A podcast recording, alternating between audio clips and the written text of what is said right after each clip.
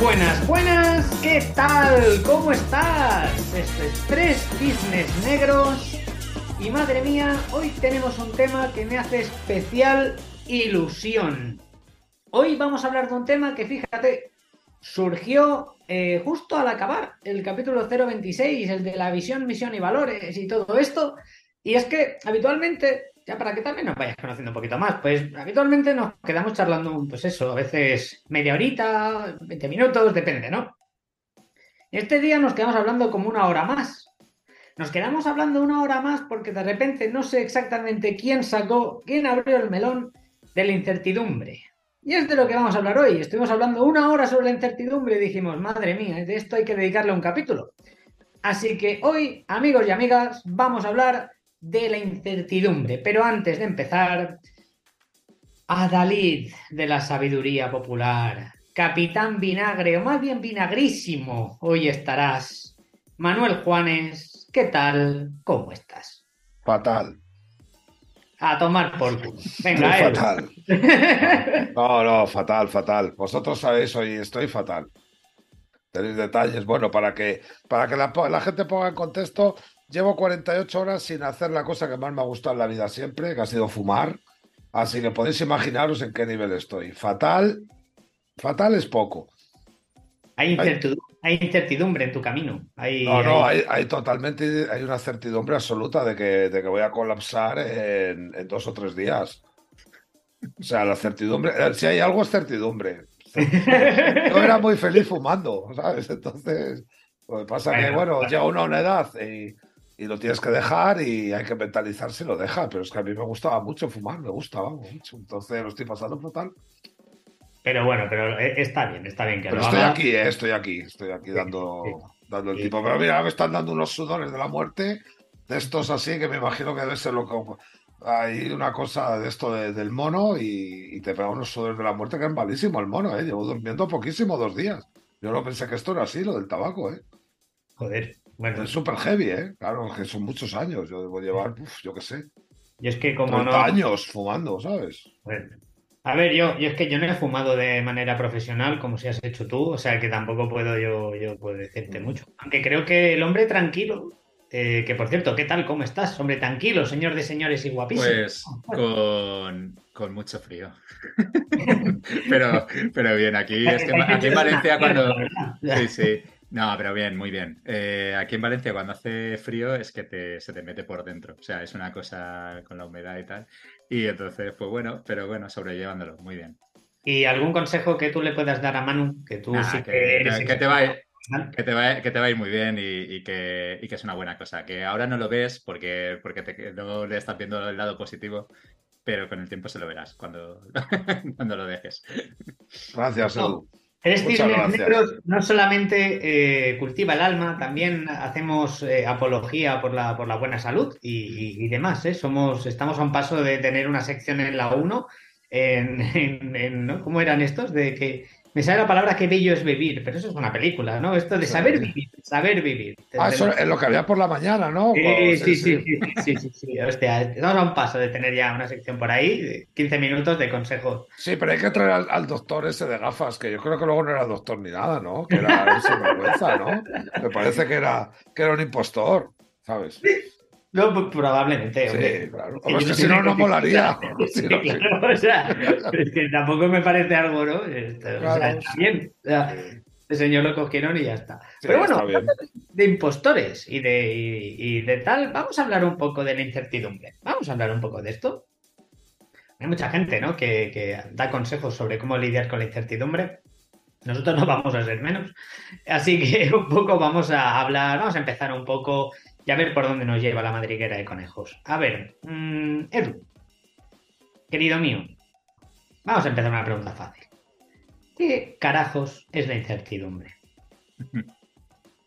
Pues a ver, eh, la incertidumbre al final es, la falta de certeza sobre un resultado y de alguna forma es eh, viene a representar ¿no? la, pues nuestra la confianza o la, o sea, bueno, la, probabilidad o la imposibilidad de, saber un, cómo va a resolverse o cómo vamos a predecir un evento futuro, ¿no? O sea, eso es un poco la, incertidumbre. La incertidumbre de alguna forma es saber sobre algo que no, sabes completamente, ¿no? Eh, pues representa eso, ¿no? Tu grado de, no, de, no conocimiento, ¿no? Sobre, sobre ese resultado, sobre predecir qué va a ocurrir.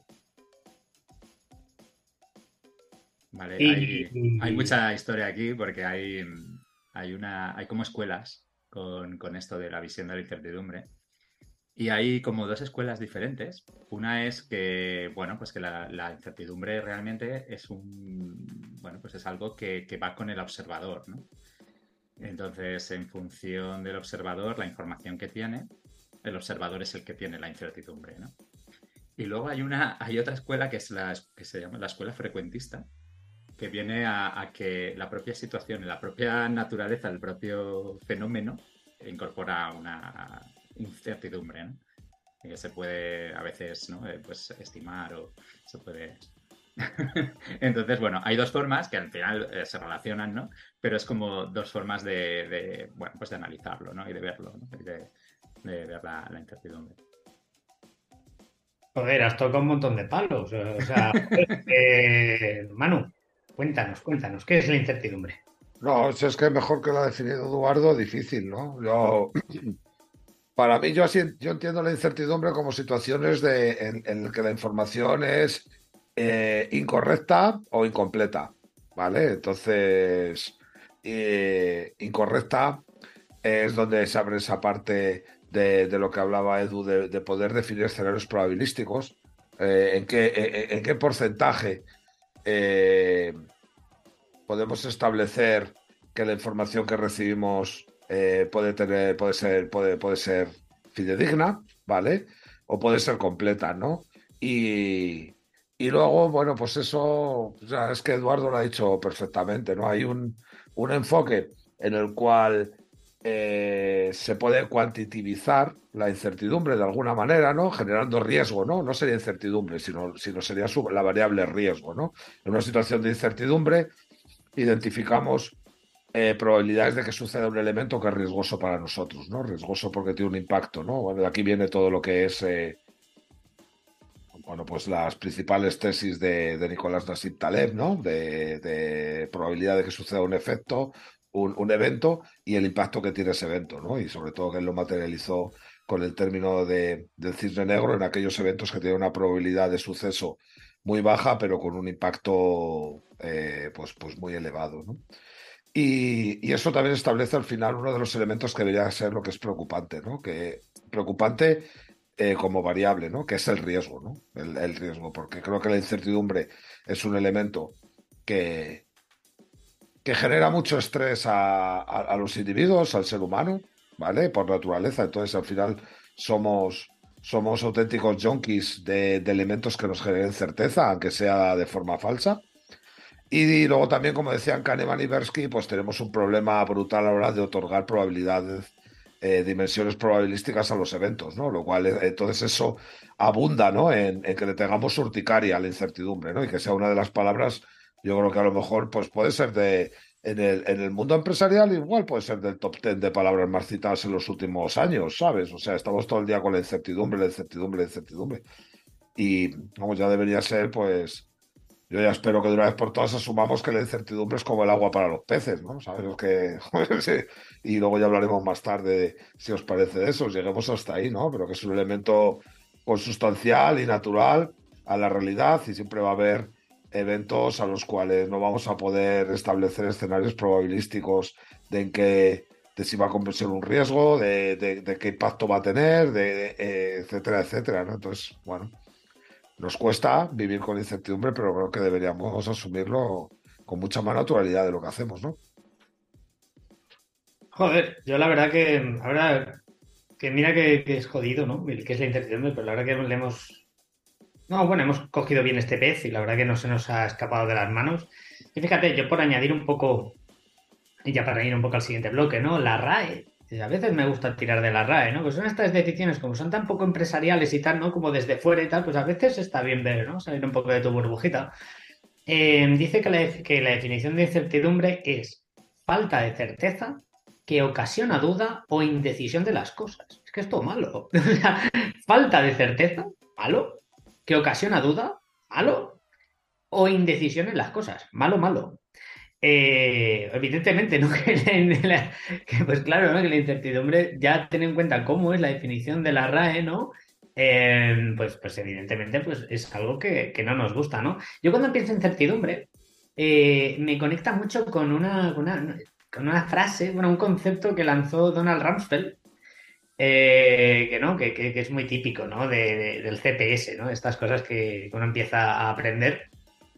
A lo voy a intentar eh, traducir al castellano, ¿vale? Pero pasaremos en las notas de este capítulo, eh, pues digamos la foto eh, de lo que dijo. Dice que hay cosas, hay conocidos conocidos, ¿no? Los known knowns, ¿no? Que son esas cosas que sabemos que conocemos.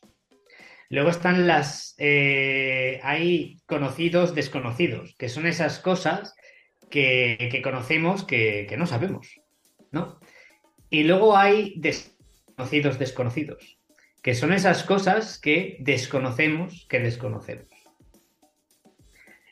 Eh, es decir, esas cosas que no sabemos que no sabemos. A mí esto me conecta muchísimo con la incertidumbre, ¿no? Porque de alguna manera em, a lo que él a lo que él se refería, en ese caso él se refería, si no me equivoco, a la guerra de Afganistán y, todo esto, ¿vale? Em, pero sobre todo a lo que, a lo que, a lo que apunta es que dentro de todo el mapa de información al que podemos aspirar a tener, tenemos esas cosas que sabemos que, tenemos, esas cosas que sabemos que deberíamos tener, pero mira, que por lo que sea no podemos tener. Pero luego, y ahí está un poco el, el kit de la cuestión, esas cosas que desconocemos que necesitamos. ¿no? Esto en el campo de la información, pero esa frase puede valerte para prácticamente cualquier campo. ¿no? Al hilo de esto, yo, yo os hago una pregunta y este es el, verdadero, el verdadero melón de hoy. Ah, ¿Por qué ahora se habla de incertidumbre? Más allá del COVID, ¿eh? porque el concepto buca se pone, se pone, se pone, se hace famoso a finales de los 80. ¿Por qué ahora se habla de buca? ¿Por qué ahora se habla de incertidumbre? ¿Por qué ahora es que todos lo tenemos tal? ¿Acaso hay ahora más incertidumbre que hace 100 años, por ejemplo? Manu. ¿Qué opinas tú de esto? Sensación de incertidumbre, sí. Pero esto como todo, estamos hablando en, el plano de lo subjetivo. Evidentemente, eh, los medios de comunicación tienen mucho que ver en una generación de incertidumbre que es completamente impostada. Yo cuando estuve en el podcast de, Adrián Susodio, que hablaba de Taleb, que vamos a hablar de Taleb, hablábamos de los medios de comunicación, ¿no? Porque Taleb entiende muy bien que los medios de comunicación directamente comunican con nuestra, con nuestra, con nuestra dimensión eh, emocional, ¿no? Y que directamente el ser humano somos capaces de pegarnos a la televisión cuando percibimos riesgo. Entonces, claro, el boom del más media y de la sociedad conectada y de la sociedad globalizada en torno a los más media, aunque estén de capa caída, pues le metes luego también ese condicionante de redes sociales y, y, de otro tipo de eso, pues al final lo que han generado ha generado una sensación de mundo en riesgo completamente, ¿sabes? O sea, ¿y, por qué? Porque vende, hombre, al final detrás de esto hay un modelo publicitario que este tengo que tener enganchado a las pantallas, porque al fin y al cabo yo gano dinero enseñándote publicidad, ¿no? Y si te tengo pegado a las pantallas para ser relevante, pues está claro que la ecuación más sencilla es transmitirte riesgo, porque el ser humano cuando transmite riesgo, pues, pues presta atención, ¿no? Y eso nos ha llevado a que estemos ahora sobredimensionando la, la, situación de incertidumbre, lo cual para mí es falso. Evidentemente, hay ciertos elementos que están muy conectados con los hábitos, con los hábitats del conocimiento que tú has dicho, que yo creo que, fíjate, precisamente Ubaldo, y esto es mi punto de vista, ojalá la incertidumbre la leyéramos como lo que no sabemos que no sabemos. Es que el problema es que estamos leyendo incertidumbre como lo que sabemos que no sabemos que está en un nivel mucho más inferior. O sea, ahora tenemos mogollón, estamos en una situación brutal de incertidumbre porque desde los puertos chinos no salen los contenedores al mismo ritmo que salían hace dos años. O sea, que son situaciones que, es, que están mucho más en el hábitat de lo conocido. Es que no sabemos cómo va a reaccionar pero damos por hecho que el flujo va a ser el mismo, va a seguir saliendo la mercancía de, los puertos chinos, van a seguir siendo transportadas el 40% por Maer Sealands, el otro 40% por etcétera, etcétera, a tal precio, sube un poco los gastos de combustibles fósiles, entonces sube el precio del container, bueno, pues ya estamos haciendo eso, pero al final estamos en una situación de un control brutal, que al final se te puede desviar un poquito las cosas, pero está, estar hablando que estás de incertidumbre, hombre, pensemos en los años 60, por ejemplo, el conflicto cubano, ¿no? O sea, ahora mismo tenemos un conflicto abierto entre Ucrania, Rusia, un país con armas, con, armamento nuclear, etcétera, etcétera, que pone el riesgo, hombre, pero más incertidumbre que se produjo eh, con el bloqueo de McNamara y Kennedy a, los cargueros, pues, pues es que es así. Entonces yo creo que antes la incertidumbre era mucho más alta porque había mucho menos conocimiento y al final estábamos hablando de toma de decisiones, ¿no? Al final de, información imperfecta o incompleta. Antes la información era mucho más imperfecta, mucho más incompleta. Eso sí, nuestra, nuestra situación de seres, de dioses del Olimpo, que todo lo tenemos que tener controlado, que tenemos que tener información al 100% de nivel de lo que saquemos, pues cualquier cosa nos genera incertidumbre ya. Pero creo que, vamos, cualquier momento pasado a nivel de incertidumbre fue precisamente porque había mucho menos, porque la información era, que es de lo que habla de incertidumbre, la información era mucho más incompleta. Eso no significa que sea bueno o malo, porque también Taleb dice que tener información incompleta es mucho peor que no tener nada de información, ¿sabes? O sea que, que es otro de los gags que hay por ahí. Pero sí que es verdad que antes la incertidumbre real existente a nivel de información incompleta era mucho más alta. Pero sí que creo que la sensación no era. Ahora nos han convertido, nos hemos convertido en individuos en la emergencia completamente, ¿sabes? Si no hablo en la emergencia a nivel de sistemas completos, ¿no? Como de sistemas complejos, en que estamos en situaciones de emergencia. Si no es un virus, es un conflicto, si no es una crisis económica, si no es un no sé qué, ¿no? Y es, parece que ahí no sé cuál es el motivo, pero sí que es verdad que, que algo de negocio en la, sensación de incertidumbre tiene que haber, porque es que no es casual que, que, sea una de las palabras vamos, más, usadas en estos últimos años. cuando eh, al final hablamos como en el capítulo de la construcción de la realidad. O sea, cuando una palabra se utiliza tanto es porque hay alguna intención de que la realidad, ¿vale? Pues también esté un poco asimilada a esa palabra que utilizamos. ¿Y tú, Edu, cómo, cómo lo caminas? Hostia, pues me ha, Manu me ha hecho pensar mucho. a ver, yo creo que, hay varias cosas, ¿no? O sea, por un lado, em, está claro, ¿no? Que hay que hay, tiempos pasados, ¿no? En los que, bueno, pues por ejemplo, todo, prácticamente todo el siglo XX, ¿no? Eh, con, con muchos eventos de un impacto brutal, ¿no? O sea, digamos, a nivel del mundo, ¿no? pues eso, guerras mundiales, eh, Guerra Fría, eh, exacto, en una, a una mala decisión de que se estallase una tercera guerra mundial ¿no? con, con, bombas atómicas, ¿no? Y efectivamente, ¿no? Y luego, pues, eh, toda la evolución tecnológica que ha habido en el, en el siglo XX, que, que, bueno, pues eso, desde el, automóvil, la aviación, el, o sea, bueno, es como espectacular, ¿no? La transformación, transformación de, pues, de todo, de las ciudades, de, de la vida, ¿no? De los, entonces, eh, y, pero sin embargo, luego también está el tema ¿no? de, cómo ahora, o sea, creo que ahora a favor de, la incertidumbre actual hay varias cosas, ¿no? Sea, de, que la incertidumbre actual sea grande, es que el mundo, por un lado, está, digamos, como que la economía está más conectada, ¿no? Toda y todo se entrelaza más, ¿no? Toda cualquier cosas que, que pasan en un sitio más lejano tienen como un impacto más rápido en, pues, en, tu vida, ¿no? Pueden tener un impacto más rápido en tu vida, que, que puede ser pues desde eh, pues la quiebra de Lehman Brothers, ¿no? O, el, o, el, COVID, ¿no? O sea, y dices, vale, eso es una cosa que ha pasado y tal, y de repente se, hay un efecto, un efecto en cascada, ¿no? Y entonces, eh, bueno, pues tenemos como pruebas de ello, ¿no? Y, aparte luego está, hay una cosa curiosa que me ha hecho pensar mucho, Manu, con esto que estaba diciendo, ¿no? Sobre el, sobre el tema de, las, de la información y las noticias, ¿no? Y claro, que es que en teoría, ¿no? La información sirve para reducir la incertidumbre, ¿no?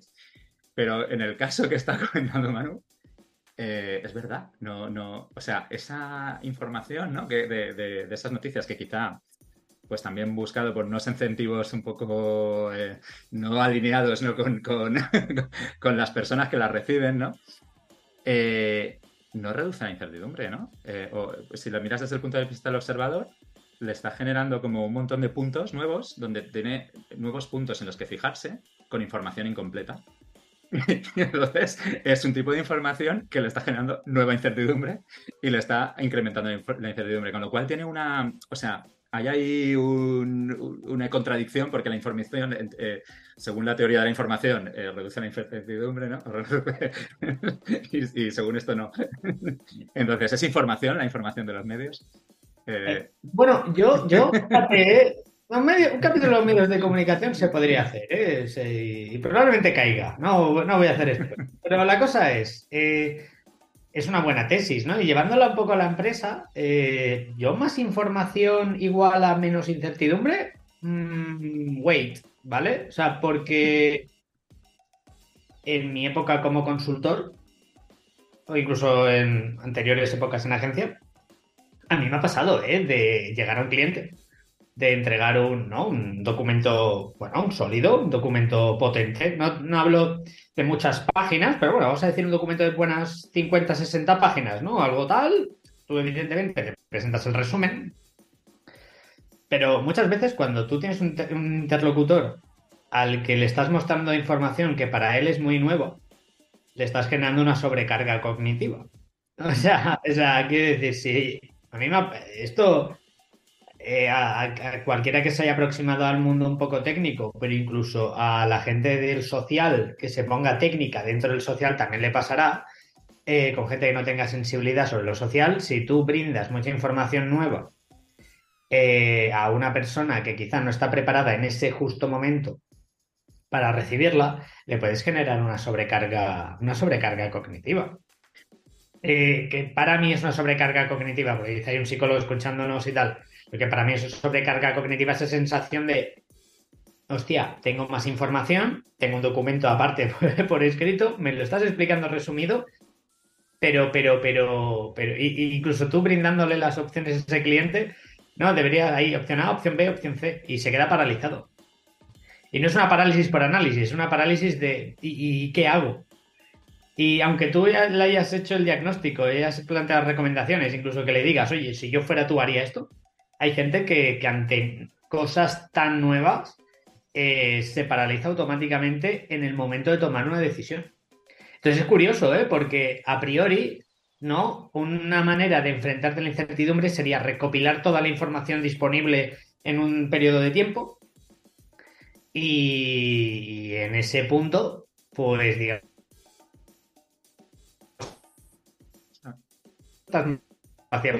Te nos has, quedado, te nos has quedado, te nos has quedado colgado, Ubaldo. un tema que es gente que, que no le da.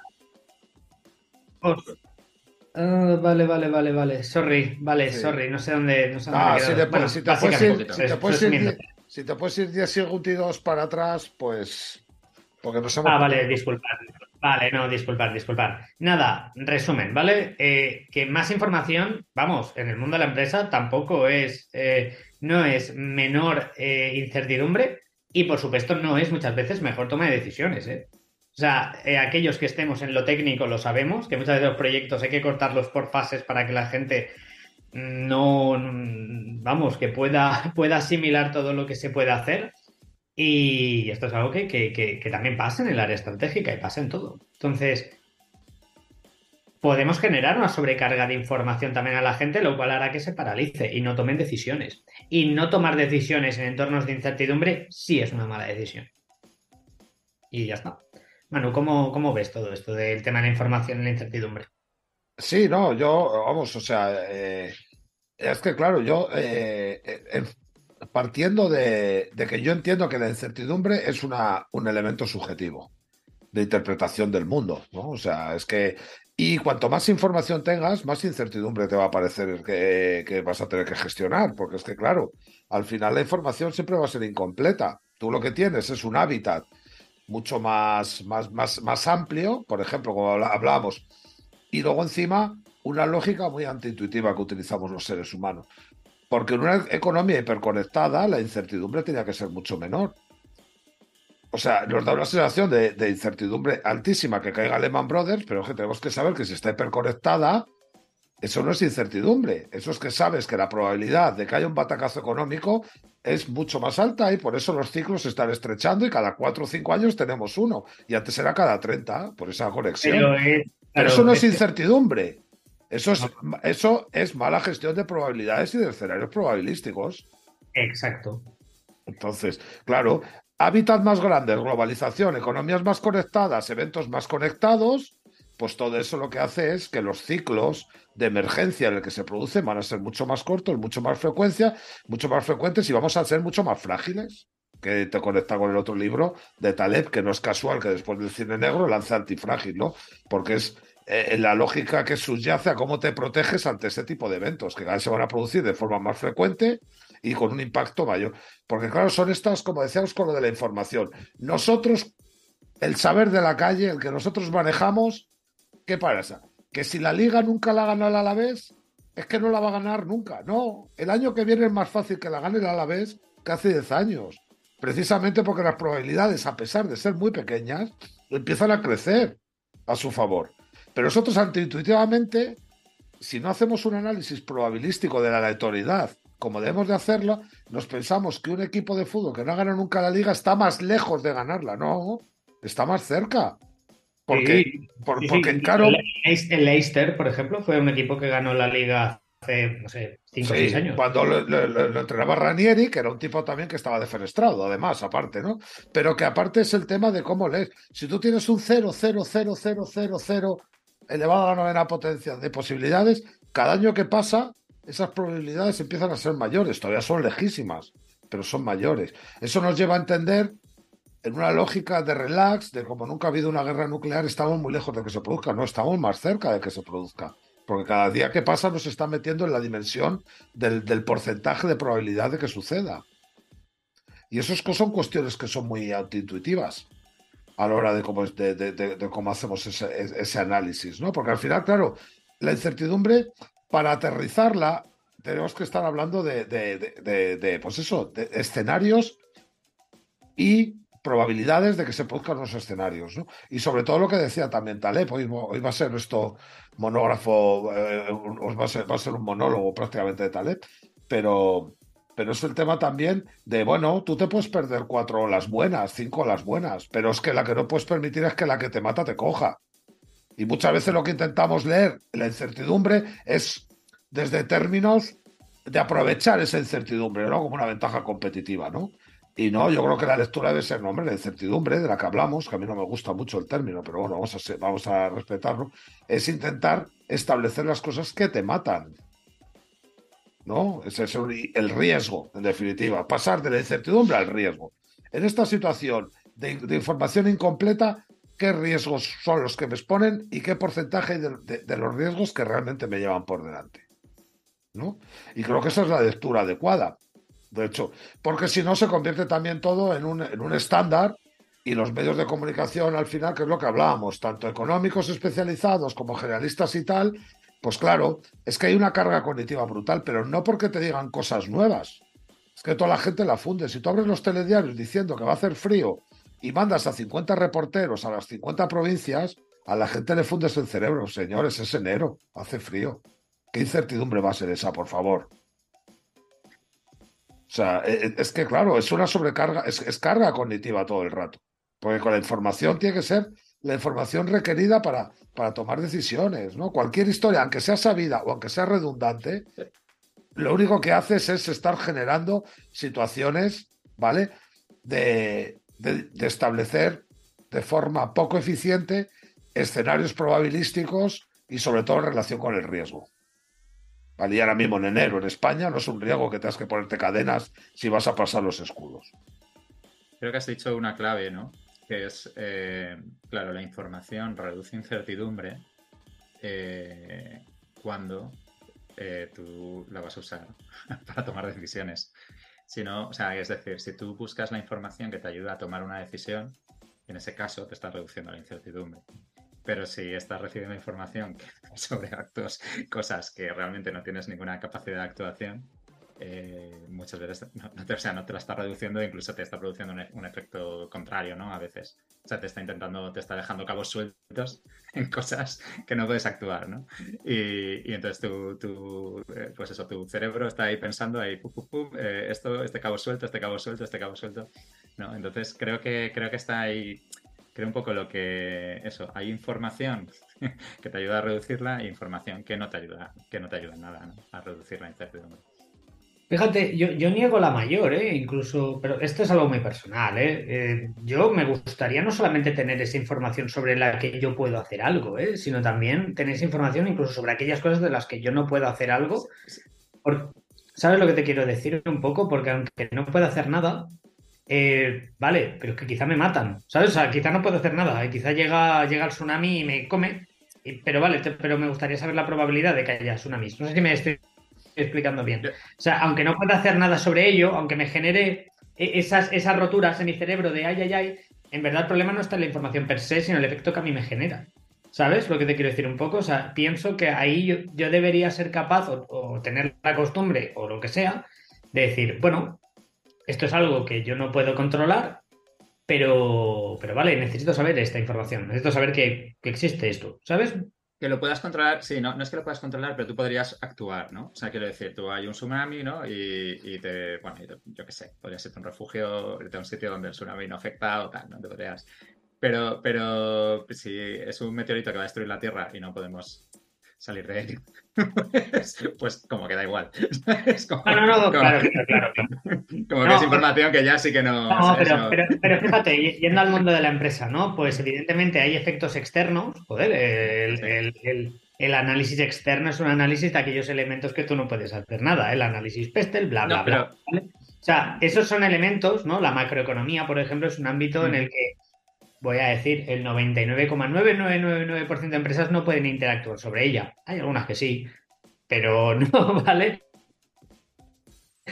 Pero esas empresas no nos escuchan. Em, la, película para mí está en que tú, aunque sepas que no puedes influir en la macroeconomía de, tu país ni de tu entorno como empresa, aunque por más grande que seas, em, vale, pero igualmente te interesa saber un poco de qué va la película. Pero porque puedes anticipar las acciones tuyas de tu empresa ante distintos escenarios que pueden ocurrir en base a escenarios hipotéticos que puedes hacer. Entonces, tú sí que puedes tomar decisiones en base a esos riesgos o esas posibilidades o esa que, veas ¿no? en, evolución de, pues de, la legislación, de la política, del, de lo que sea, del entorno de cualquier tipo de, los temas sociales o de, la tecnología. Eh, entonces, Ahí sí, pero siempre que, tengas la actuación, mientras tú no tienes una, un campo en el que tú puedes actuar sobre, sobre ti o sobre su, tu empresa o sobre... Eh, te, está, te está queriendo un come-come ahí una cosa que no está cerrando y que no puedes cerrar. No, claro, claro, por eso te digo, no, debe, no debería generarse come-come, ¿sabes? Creo que el, cabo suelto, ¿no? Sí, sí, sí. Pero es, muy personal, ¿eh? Sí, sí, sí, dime, dime. Creo que el cabo suelto es lo que nos, o sea, es lo que nos genera ese malestar, ¿no? Que también ha comentado Manu al principio, ¿no? El, algo, la, historia que no podemos cerrar, ¿no? Sí, eh, yo Mirad, em, sí, a ver, no sé, o sea, que esto es un, esto es un tema, ¿eh? No sé, también va a creer mucho con qué tipo de empresa es y, tal, ¿eh? No sé. Fijaos, yo, yo, un poco, y ya le doy la palabra a Manu, eh, ¿cómo tú ves las empresas, Manu? Em, a mí me gusta mucho el concepto de navegar la incertidumbre, ¿no? Porque a mí me resulta como una ola y, demás. Eh, ¿cómo, navegamos? ¿Cómo navegan las empresas la incertidumbre? Pues como pueden, ¿no?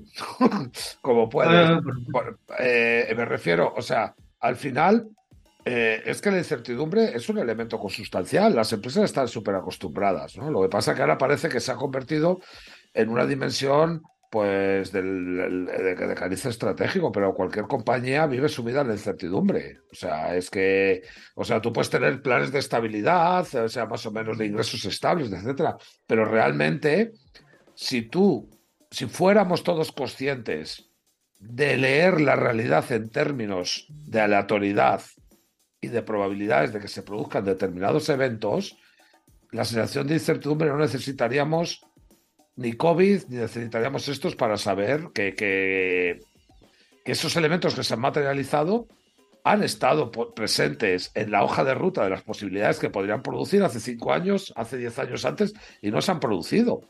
¿Sabes? El tema es que volvemos a lo de siempre, que es uno de los mantras muchas veces, que, claro, que al final es también relato del capital a posteriori, ¿no? La incertidumbre es como un, es, Es, es, es, es como, como un sujeto también de, de, al final de lo que ha sucedido. No, es que lo del COVID, claro, al final el COVID se ha materializado, pero es que la probabilidad de que sucediera eso estaba ahí ya. La aleatoriedad se ha producido, ya está, no pasa nada. Debemos de estar súper tranquilos por saber que hemos quemado las, la aleatoriedad y la probabilidad de que haya una pandemia en el siglo XXI. Ahora, la aleatoriedad lo que nos debería decir es que podemos estar tranquilos el resto del siglo. Eso no significa que estemos mucho más tranquilos, ojo, pero a nivel a nivel de probabilidad, ahora podríamos estar tranquilamente esperando que lo más lógico a nivel aleatorio sería que no volvamos a tener una situación como la del COVID en todo lo que queda de siglo. Vale, entonces, al final, cuando hablamos de cómo toman las empresas, las empresas tenemos un problema, todos, porque es un problema humano y las empresas al final son elementos que conforman una serie de, de humanos, ¿vale? En los cuales tenemos un problema para leer, la, para leer la aleatoriedad y la incidencia que la aleatoriedad tiene en nuestra actividad. ¿Vale? Pero que los riesgos no se materialicen no significan que no estén ahí. O sea, que tú te libres de que se te caiga la cadena de suministro, de, que tengas una fuga de clientes por una crisis de reputación, etcétera, esas probabilidades están ahí, sucedan o no.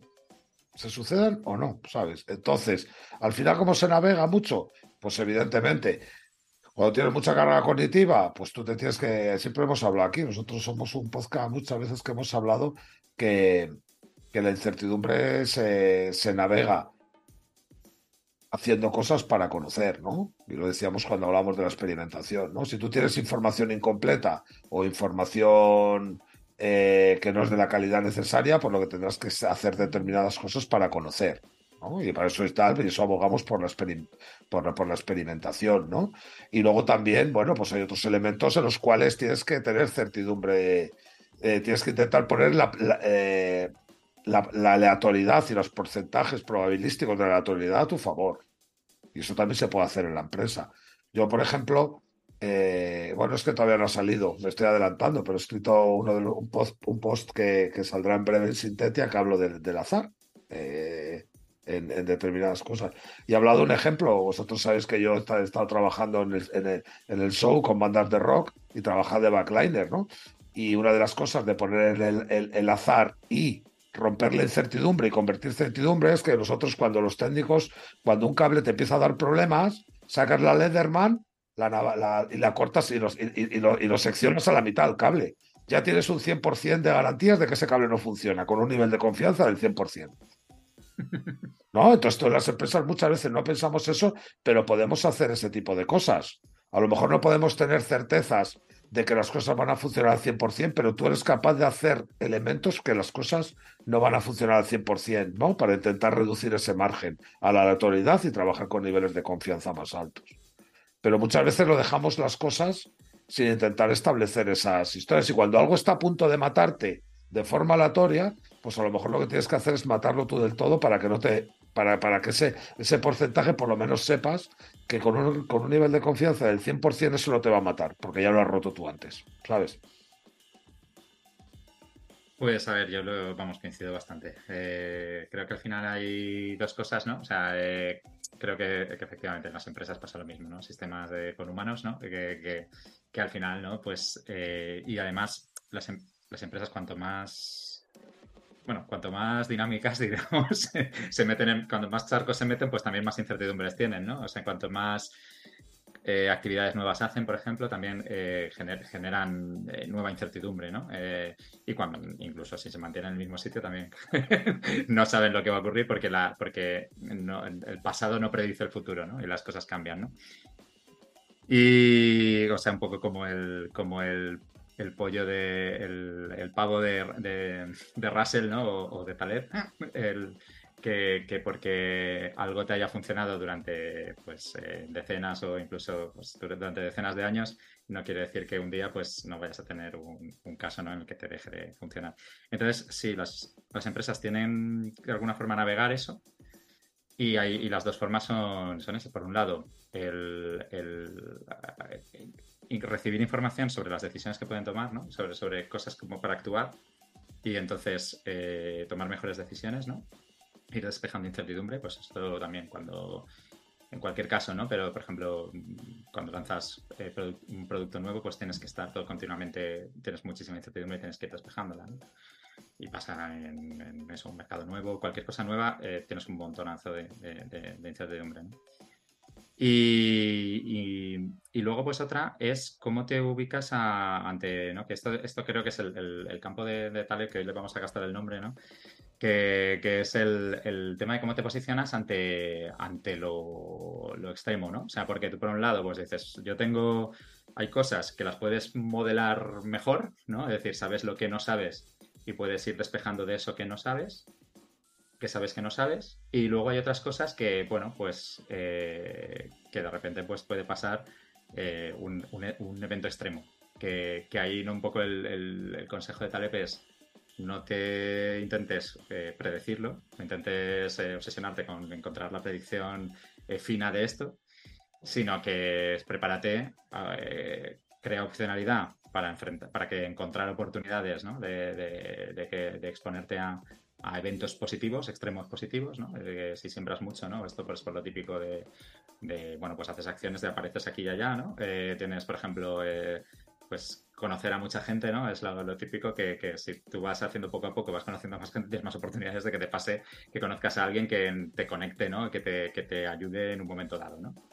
Y eso es, pues, por ejemplo, es una forma de opcionalidad, ¿no? Y, luego, por otro lado, la, la, negativo es decir, vale, ¿qué ocurre ante un evento extremo? Eh, ¿Cómo me protejo, no? ¿Cómo me creo una situación en la que, en la que por lo menos no me mata? O sea, que me, duele, pero no me mata, ¿no? Entonces, es, según cómo tú te expongas, pues, pues puedes ser más frágil a ese tipo de eventos negativos o, no. Entonces, es jugar con, los eventos extremos, a potenciar los positivos y eliminar los negativos. Y luego en el resto de cosas, eh, sí que aplica un poco la, exploración, la, experimentación, la reducción de, incertidumbre. Y, y un poco sigo con el tema de que en esos casos es cuando enfocada la toma de decisiones. La información por información no, no siempre no siempre te va a dar, o sea, la vas a poder te va a dar una te va a reducir la incertidumbre. Sí, por supuesto. Además, a mayores que estamos hablando de la información y, evidentemente la información la tienes que cocinar para, para convertirla en conocimiento, ¿no? si no, la información al fin y al cabo no, no es accionable, ¿no? Lo que, perdón, lo que es accionable es, es ser capaz de generar conocimiento a raíz de sus inputs informativos y que realmente ya es lo que, lo que te permite complementarlo. De hecho, muchas veces el tema es eso, ¿no? Eh, es una cuestión que me gustaría poner encima de la mesa, ¿no? Eh, eh, las narrativas mágicas del data driven y del tema de la comunicación ahora y tal. no sé yo qué os parece a vosotros, pero no acaban de resolver que la información no sea incompleta o que no sea la información de la calidad que tiene que ser y genera una falsa certidumbre de que estás completamente informado, que no sé cómo lo veis eso vosotros, porque yo creo que ante ese tipo de cosas es mucho más fácil prácticamente tirar sin nada que tirar con ese tipo de información. ¿eh? No sé cómo lo veis. yo por, por alusiones, obviamente, debo, debo, debo entrar. Eh, a ver, bueno, antes, el anterior bloque que yo queríamos, cómo navegamos la incertidumbre, yo estoy muy de acuerdo ¿eh? en lo que, lo que ha dicho Manu, de que al final hacemos lo que podemos. ¿eh? Lo voy, a, voy, a, intentar ser bastante breve porque el melón que ha abierto el Data Driver me mola mucho. Em, creo que para empezar navegamos la incertidumbre como podemos, eh, pero también creo que es bastante mejorable, en el sentido de que en las empresas eh, cultura de analítica, de análisis de riesgo, eh, no, de hecho no. Esa inversión, ese invertir dinero para, por, si un, día pasa algo, eso en las empresas no, se lleva bien. Ese tipo de, el contratar un seguro, eh, eh, pero ya no solamente las empresas, sino es que las personas, no, ese tipo de cosas no las llevamos bien. Siempre pensamos que eso le pasará a otro. Entonces creo, no sé si debe ser un tema psicológico y demás, pero que de entrada no lo hacemos bien. Y obviamente, eh, yo creo que no hay ningún tipo de duda. Lo que ha dicho Edu de la opcionalidad y lo que has dicho tú, Manu, de la experimentación, es que creo que son dos caminos. Es el hacer para conocer y, no tiene mucho más. Em, yendo un poco a lo que has dicho el Data Driven. Em, fíjate, eh, yo cuando doy eh, algunas formaciones que he dado de analítica digital lo he explicado. He dicho, tú puedes tomar, fíjate lo que te voy a decir, Manu, una decisión A y una decisión B con los mismos datos, pero los mismos puntos en el espacio. ¿eh? Eh, yo con los mismos datos puedo conseguir, puedo... Ah, em, mi output puede ser invertir más en televisión o mi output puede ser no inviertas en televisión, mete todo a Netflix. Todo con los mismos puntos en el espacio. Eh, y serían dos decisiones, digamos, contradictorias, ¿no? Para que nos, se entiendan. Por lo tanto, y están bien capturados, están bien limpiados, todo correcto. Pero la única diferencia estaría en la visualización de datos.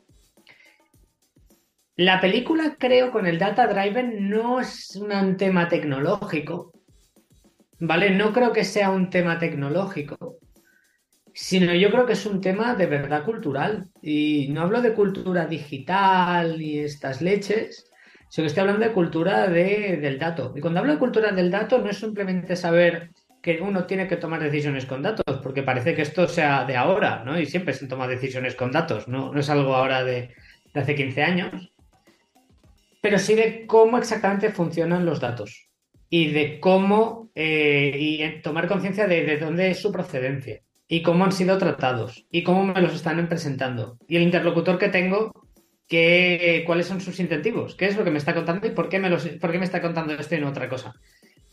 Esto para mí forma parte de lo que sería la, cultura del dato. Y esto ya no solamente en España, sino que a nivel mundial está bajito. Pero porque esto acaba de empezar. Quiero decir, el data driven es, la, es la keyword, pero es que acaba de empezar. Quiero decir, es que no, no estamos. Eh, eh, leemos más papers sobre todo lo que se podría hacer.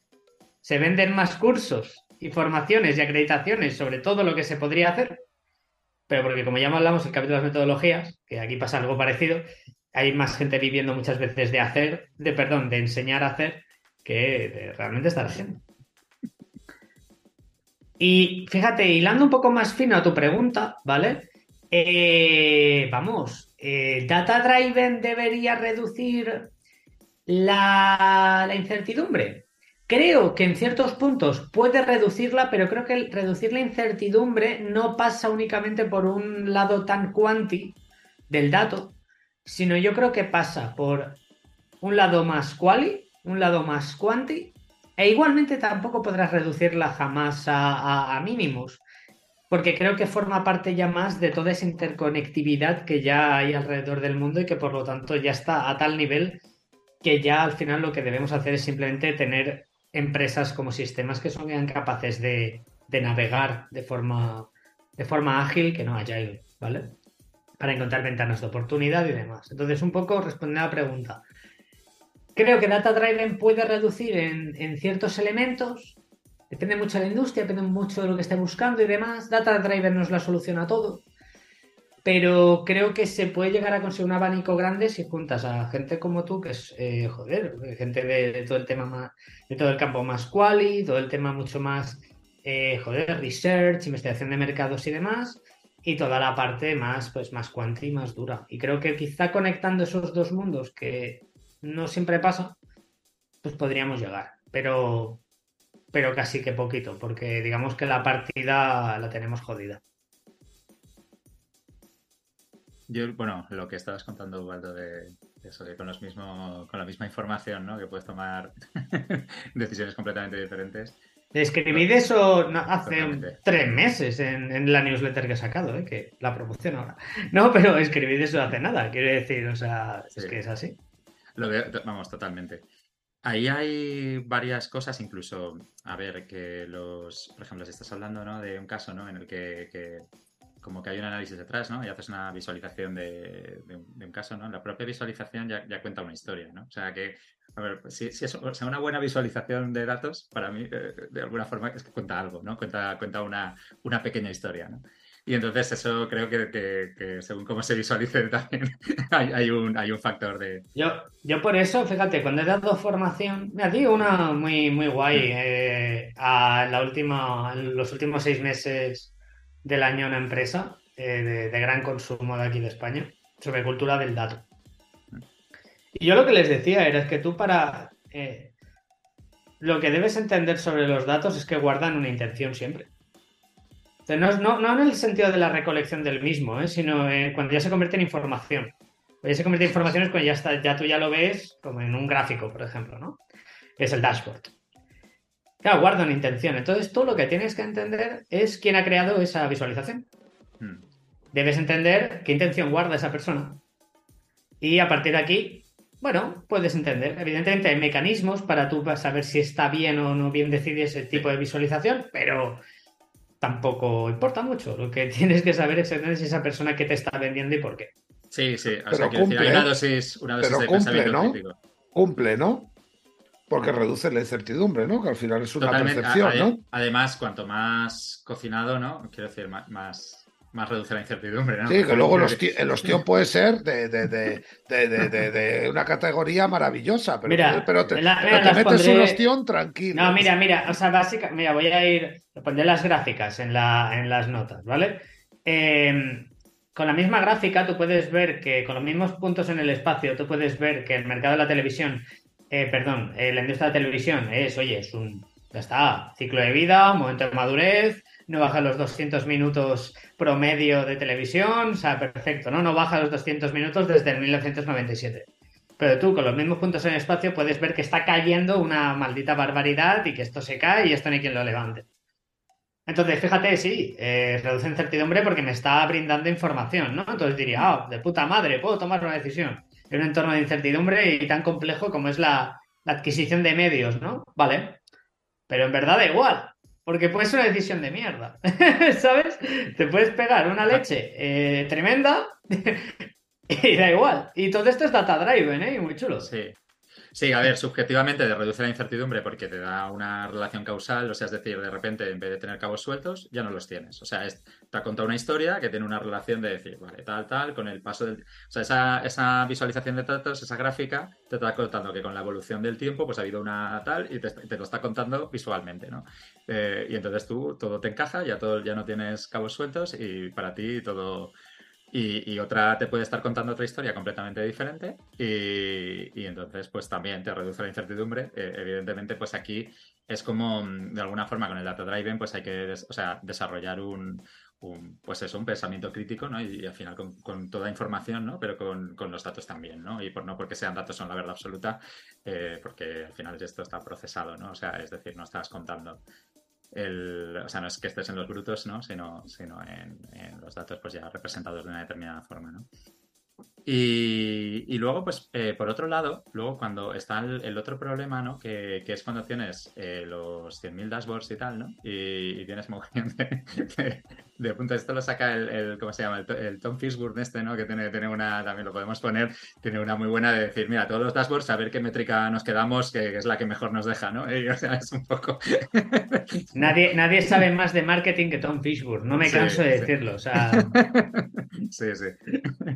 Pues esto, el, eso no, que a veces lo que ocurre es que, creo que es un poco por también, a, lo mejor por donde, bueno, pues poco acabas el tema mano, que, el, todo ese mundo de información, tú al final, eh, para tomar la decisión, tú tienes que conectar puntos, ¿no? Y entonces a lo mejor tú tienes 800 puntos y no los ves los puntos que tienes que conectar.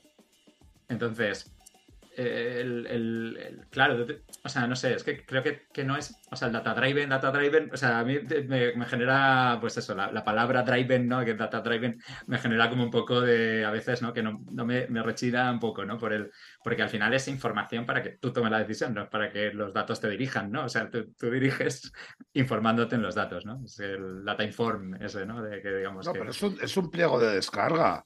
Es que la, pensaros también, pensar pensad, al menos, a ver si entendéis mi punto de vista, es que el tema del boom de la incertidumbre es un rollo también de un SOS de, de, los humanos, de los, de los managers, de las personas que estamos tomando decisiones a modo de pliego de descarga. Oye, es que es muy probable que la vayamos a cagar porque es que hay mogollón de incertidumbre ¿vale? Y entonces al final te sirve un poco como pliego de descarga, o sea, al final es que estás de alguna manera expresando una excusa ya a, a- a- eh, a priori, ¿no? O sea, sí, sí, el tema de incertidumbre, o sea, yo, así lo entiendo yo, ¿eh? Yo creo que es que es, un tema que, que está permitiendo relajar mucho emocionalmente eh, una situación, pues bueno, de modelos de ruptura, en un modelo de ruptura, ¿no? De una economía mucho más donde estaba todo mucho más regulada, donde los ciclos de vida eran mucho más largos, pero no una cuestión de costumbres, ¿eh?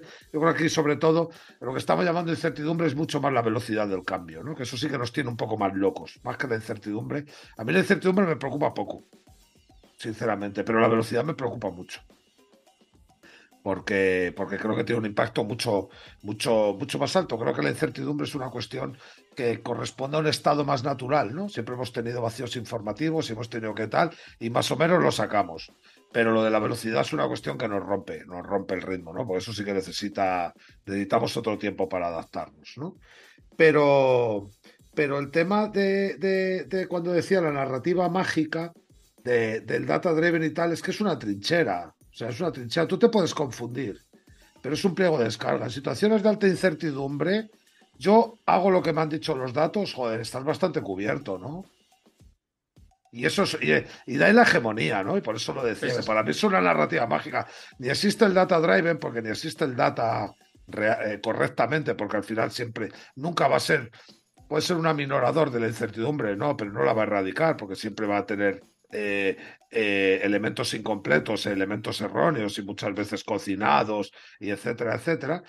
Y lo que pasa es que sí cada un argumento, un argumento, ¿no? Para, para poder vivir un poco más tranquilos a toma de decisiones en esas situaciones, ¿no? O sea, y de ahí creo que, creo que es su función real, ¿eh? Más que la información que traslada, porque si nos agarramos a Taleb, al Taleb más duro, Taleb más duro dice, tira todos esos datos a la mierda y funciona por intuición. Pues es lo que te dice Taleb.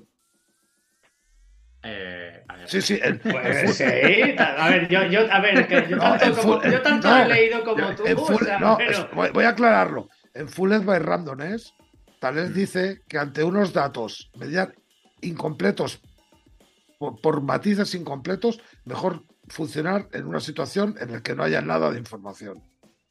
Uf, eh, Sí, o en- sea, entiendo por dónde va la película, ¿eh? Eh, porque mejor tirar un poco por la incertidumbre, por, por la, por la intuición en lugar de... de- de- Sí, por, por- por- porque te genera un falso es confort. muy antiintuitivo, o sea, mucho. Bueno, es que, bueno, No, Taleb es que en el fondo, en, en el cisne negro y en antifrágil, se convierte en, eh, en, en algo más intuitivo sus tesis, ¿no? O sea, claro, si hay algo que te rompe, conviértete en antifrágil. Si hay algo que te va a meter una hostia, pues protégete con la racionalidad. Pero es que Fulled by Randomness es completamente todo antiintuiciones. Pero es que el tío, claro, te, te, te- te- te vuela la cabeza por cuestiones como esa. Oye, en una situación en la que la información no sea eh, realmente crítica y de la calidad necesaria para tomar la decisión, es mucho mejor que no tengas ninguna información. Pero mm, yo es que eso ahí no lo, o sea, no lo veo tanto. Yo creo que ahí lo que te mata es el exceso de confianza, ¿no? Y Él es habla un de- poco el, el peligro, ¿no? No, Es pero el- es que, es que lo que genera hecho- eso, es que lo que genera es exceso de confianza. Por, es, por eso Sí. lo dice. Es que pensar que él lo está circunscribiendo a los mercados bursátiles. Bueno, No, claro, claro, claro, claro. Yo, por ejemplo, te- mira, fíjate, yo, yo lo llevo a Es mi que mundo. no es, no, Claro. es, no es llevártelo a un. Es que es mercados bursátiles y lo que funciona ahí, ¿no? Y cómo funciona la lógica. ¿No? Que a ti te parece que tienes unos modelos, las medias móviles, el Fibonacci y Mm. todo, y te crees que tal, y es, y es que es todo filfa. Es todo filfa porque te faltan las conexiones de algún elemento que al final sería mucho mejor funcionar de forma 100% intuitiva porque te están animando esos modelos a hacer una cosa que luego no es real. Ya, claro. Claro que Taleb eh, prácticamente en Random lo que se dedica es a dar caña a sus compañeros Y al modelo en el que toman decisiones sus compañeros, ¿no? Yo, yo fíjate, eh, eh, eh, apuntando a lo que tú decías del, del pliego de descarga, eh, yo fíjate, no, no estoy tan de acuerdo y lo llevo al marketing, ¿vale? Que, que es el campo que, que domino. Eh, yo creo que, que hay como, como tres estadios, ¿no? Está primero, ¿no? El estadio en el que tú haces un, un diagnóstico y una recomendación. O vas a decir dos. Un diagnóstico y una recomendación, ¿no? Por ejemplo, oye, mira, en lugar de llevamos tres años aquí haciendo mucho marketing a los actuales clientes, ¿no? Para generar recurrencia. Y por los datos que tenemos sobre la mesa, deberíamos eh, empezar a trabajar más para captar nuevo usuario. Este es el diagnóstico y esta es la recomendación, ¿vale? Dicho rápido y fácil. Vale. Si pasa un año o seis meses o el periodo que sea necesario para ejecutar esa recomendación y esa recomendación no genera el output eh, eh, esperado, no hay un CMO en el mundo, o no hay, yo te digo, no hay un proveedor en el mundo, en mi caso, que, se libre de eso. Y que tú digas, no, no, pero es que esta recomendación se basaba en los datos. Sí, bueno, ¿qué, menos? Es que qué menos, o sea, pero, no me, pero, sí. pero los tíos es mucho más liviano que seas. De hecho, vamos a hacerlo así porque tengo una intuición. Sí, pero al final la cosa es la misma. No, no, no, no, es lo sí, mismo. Sí, más o Yo para mí, en mi experiencia... vale, en mi experiencia... Yo por eso te hablo de mi mundo, por eso te digo, no, no el tuyo. El mío, sí, yo me baso en estos datos, pero al final, ¿sabes qué es lo que pasa? Que esa empresa busca otra, agencia, busca otra consultora, al menos en mi mundo, ¿eh? No sé en otros. De lo que yo sé, buscan otra agencia, buscan otra consultora, buscan otro proveedor consultor freelance y a tomar por saco, ¿eh? Y no digo que esté bien ni mal, es lo que es.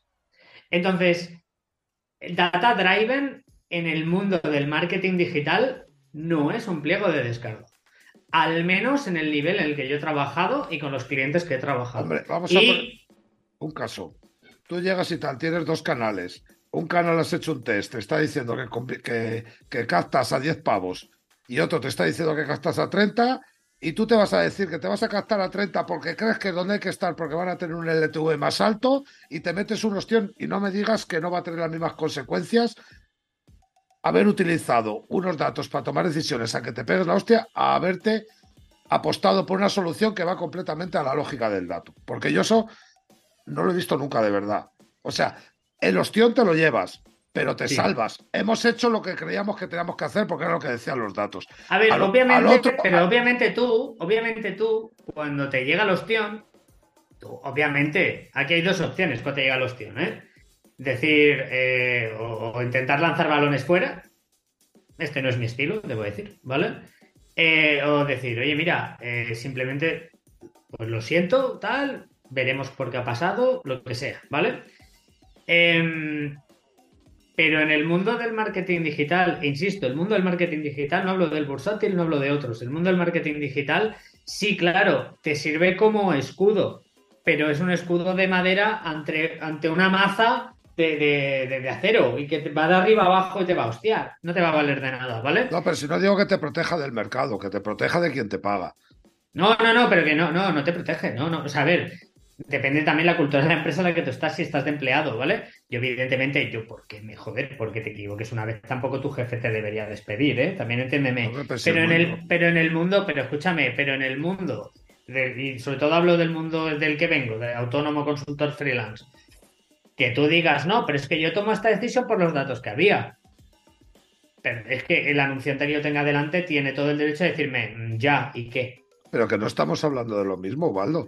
es que estoy hablando de esa diferencia frente a que tú digas, hagas una historia sin ningún fundamento de ninguna base empírica que la sustenta. El, impacto no va a ser el mismo. Bueno, es que el impacto es que probablemente no te dejen hacer nada, nada más llegar. Es que es lo que te digo. Pero, me refiero... es que ese supuesto no existe. Claro, pero, me refiero que claro que hay. Y claro que todo el mundo se mete detrás de la trinchera de los números.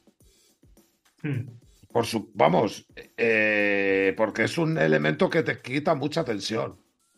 Y de hecho la gente es tan brutal porque si aplicamos la ingeniería inversa, cuando no hay un número nos lo inventamos para que haya un número, ¿sabes? Sobre el cual nos podamos meter detrás. Y si no hay, y si no es, y si no es pertinente, nos lo inventamos, porque detrás de un número está todo el mundo mucho más seguro. Eso es la impresión que tengo que al final, porque si no esto, eh, esto también la hegemonía de, de, las métricas, de las KPIs y de todo, al final es porque nos tenemos que, generar puertas para meternos detrás. A ver, yo creo que al, fin, que al final esa medición ¿no? te ayuda eh, de alguna forma pues a, hacer un mejor diagnóstico de la realidad y, y, y tomar, en general, tomar mejores decisiones. ¿Qué ocurre? Eh, tú tienes que reevaluarlo, ¿no? O sea, quiere decir que aquí el tema es haces una foto y tomas una decisión, o sea, pues tendrás que reevaluar esa decisión y ver si, eh, si, bueno, si al final no da los resultados que tú esperas, detectarlo lo antes posible.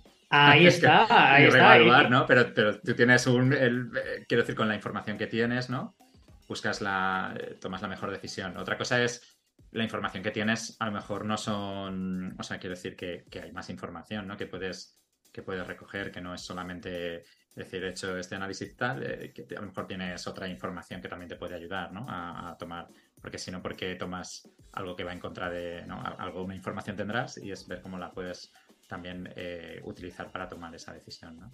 Y en cualquier caso, lo, lo, importante es que lo que sí que te van a decir luego los resultados, ¿no? Eh, que bueno, que muy bien, que a lo mejor tu decisión era muy lógica, pero, pero, no está teniendo, no era muy lógica y era lo que más probabilidad tenía con la información que tenías, ¿no? Pero que no está teniendo los resultados esperados porque hay cosas que no estabas computando, no estabas teniendo en cuenta o por lo que sea. Y, y ya está. Y que el tema es cómo revalúas nueva evidencia y replanteas una, una nueva hipótesis. No, es que puede ir más allá, es que, es que puede ir más allá. Fíjate, puede pasar que tú tu recomendación ¿no? O sea, una recomendación que se tiene que estirar, me lo invento, nueve meses, ¿vale? Para, para ver outputs y los primeros tres meses son, estás en escenario malo. Pues que quizá es a partir del mes cuatro o mes cinco que empieza el escenario bueno o el buenísimo, ¿no? Pero claro, ¿no? Hasta que llegas a ese mes cuatro pasa un trimestre de nervios, de tal, uy, que quizá me he equivocado y voy a revisar. Y es curioso, porque cuando tú estás revisando esos datos y ya vas con el ojo de, uy, ¿dónde me he equivocado? Tu ojo ve errores. ¿Sabes lo que te quiero decir? Y no digo que estuvieran ahí antes. Digo que cuando estás buscando algo lo vas a encontrar. Claro. Y esto es, y cuando hablo de cultura del dato todo esto. ¿eh? o sea, en verdad hablo de mucha interpretación de los datos. ¿Sabes? Y mm, a donde voy, fíjate, y es que puede pasar también que evidentemente em, quizá el diagnóstico es correcto, y ya no es un tema de tiempo que se genere ese output esperado, es que quizá las acciones que se están generando no son las correctas. O sea, quizá tu diagnóstico o recomendación es bueno. Por ejemplo, hay que invertir en ese canal de 30 pavos en lead, pues que resulta que el lifetime value es mucho mejor, por lo tanto, tiremos millas por ahí. Vale. Pues que quizá dices, venga, va, pues vamos a hacer Google Ads. Y no digo que Google Ads esté mal, ¿eh? Digo que vamos a hacer Google Ads, vamos a invertir la inversión por ahí. Bueno, oye, quizá no va de invertirle, aumentar la inversión, quizá va de optimizar y de hacer que el lead valga 25 euros, ¿no? O sea, quizá no va de invertir más, quizá va de lo que sea. Es que muchas veces la acción que tú ejecutes tras la recomendación quizá no son las buenas. Y haces una, una acción, un ajuste, acción, ajuste, acción, ajuste, y nada acaba de funcionar. Pero eso no significa que el diagnóstico sea incorrecto. Significa que las acciones que se están ejecutando muchas veces quizá no se están implementando bien. Esto pasa un montonazo, ¿eh? Esto pasa un montonazo en marketing digital, sobre todo cuando estás de consultor, por ejemplo, y, explicando y diagnosticando situaciones. Pasa un montón. Y al final tienes que, al final, ¿qué tienes que hacer tú como consultor? Ver un poco lo que está pasando y o reenfocar o quizá caminar hacia, hacia otro camino. Tomar decisiones basadas en datos. Eh, no te ayuda a encontrar la verdad. Es mejor con datos que sin datos. Hombre, sí. Pero. Pero no está la verdad detrás del dato. Y la narrativa mágica del data driving, que era hacia donde creo que iba Manu. Claro, te hablas de la plataforma mágica. No, en todo caso, vayamos al Data Informed y luego veremos. Y, y aprendamos a interpretar datos, aprendamos a tomar decisiones y ajustar las acciones que ejecutamos. Yo creo que va por aquí la película. No sé, Manu, cómo, cómo lo ves tú. Sí, yo cualquier droga que venda certidumbre, el ser humano la va a comprar a palés, que es a lo que iba. Y me vale la del Data Drive, como me vale el Chat GPT, todas las mierdas que vendan algo de certidumbre, nos vamos a ir como yonkis. Porque no hay cosa que más nos mate que vivir en situaciones de tensión, en falta de certidumbre de qué va a pasar mañana. ¿no? Entonces, eso, y eso, pues, pues al final es un condicionante pues eso, de cómo aprovechan los medios de comunicación, de cómo aprovechan determinados tal, porque es una situación que es consustancial, ¿no? y sobre todo hasta, hasta una cuestión de mecánica prácticamente de, mecánica, de bioquímica, de consumos calóricos por parte del cerebro, etcétera, etcétera, etcétera, que nos ponen en esa situación. O sea, la incertidumbre, la falta de certidumbre nos mata y la gestionamos mal. La gestionamos mal porque, porque encima con el tema de, los dos sistemas que, evidenció Kahneman, eh, tenemos mucha pereza para activar el sistema 2, que es el que realmente tendremos que activar con las preguntas difíciles relacionadas con la incertidumbre. Y, todo eso, pues al final es esa, tormenta perfecta, ¿no? Y, creo que refleja muy bien el libro de Taleb, de, de Fuller Randones, de, que está traducido en español de forma rarísimo, como existe la suerte, me parece, o algo así, eh, rarísimo, que al final... ah, hostia, pues me lo, pillé en, eh, me lo pillé en inglés porque no lo encontré en castellano. existe la suerte, se llama algo así. Madre mía. Pero que en el fondo dice, joder, vaya saco de movidas antiintuitivas. Y dices, no, no, si es que no es que sea un saco de movidas antiintuitivas, que lo es, Claro, es que es intentar poner el sistema 2 a todo cuestiones que generamos como sistema 1. ¿no? Entonces, claro, por eso todo parece tan intuitivo. Como no ha habido nunca una guerra nuclear, pues cada vez habrá menos posibilidades de que la haya. Al contrario, como, como, como el sesgo de retrospectiva. No es que nunca antes en la historia ha habido tanta incertidumbre como ahora. Claro, es que como nuestros eh, recuerdos procesamos de adelante hacia atrás y ya incorporamos toda la solución a la crisis de la veda de cochinos, etcétera, etcétera, parecía que ahí estaba todo clarísimo lo que iba a pasar. Nada, los rusos quitan los misiles, los norteamericanos le prometen a, a Khrushchev que quitan en un pacto de caballeros los misiles de Turquía, etcétera. Y claro, es que eso estaba clarísimo que iba a suceder así. No, no, que tenemos un problema como especie brutal que no somos capaces de tener un vídeo beta en la cabeza que le damos al play y vamos desde el minuto 0 hasta el minuto 60. Es que vamos desde el 60 viendo para atrás. Y eso ya nos modifica todo lo demás. ¿no? Entonces, ahora, claro, parece que estamos en una situación de incertidumbre brutal y realmente no, es muchas veces como, como leemos las historias. Y al final, claro, hay una historia y tal ahí que es brutal, que es el de, el de que nos mata la falta de saber qué va a pasar mañana. Y cualquier elemento que nos sirva como metadona para eso, pues nos vamos a tirar como auténticos junkies. Y, lo que quería decir con el tema del dato es uno de esos elementos, es un reductor de incertidumbre, falso reductor de incertidumbre, pero nos agarramos a él, ¿no? Como otros muchos. Bien, fíjate, eh, continuando con eso que has dicho del vídeo del 0 a 60 al 60 a 0, y le lanzo el balón a, Edu, eh, para la audiencia un poco, oye, ¿qué, ¿qué crees que te ayuda a ti a, ti, ¿eh, Edu? ¿O qué cosas recomendarías tú a la audiencia para lidiar con la incertidumbre, aparte de lo que hemos ido comentando y demás? Eh, a ver, hay una. Eh, pues con, respecto a lo que has dicho, antes has dicho una frase de que todo esto de los datos y tal no te da la verdad, ¿no? Creo que hay que pensarlo. O sea, a mí lo que me ayuda. Oye, me, van a despedir, ¿eh? Porque, hostia. no, no, pero es verdad, es verdad. O sea, que no te da eh, la, verdad completa, no existe, ¿no? O sea, quiero decir, te da, sigue siendo incompleto, ¿no?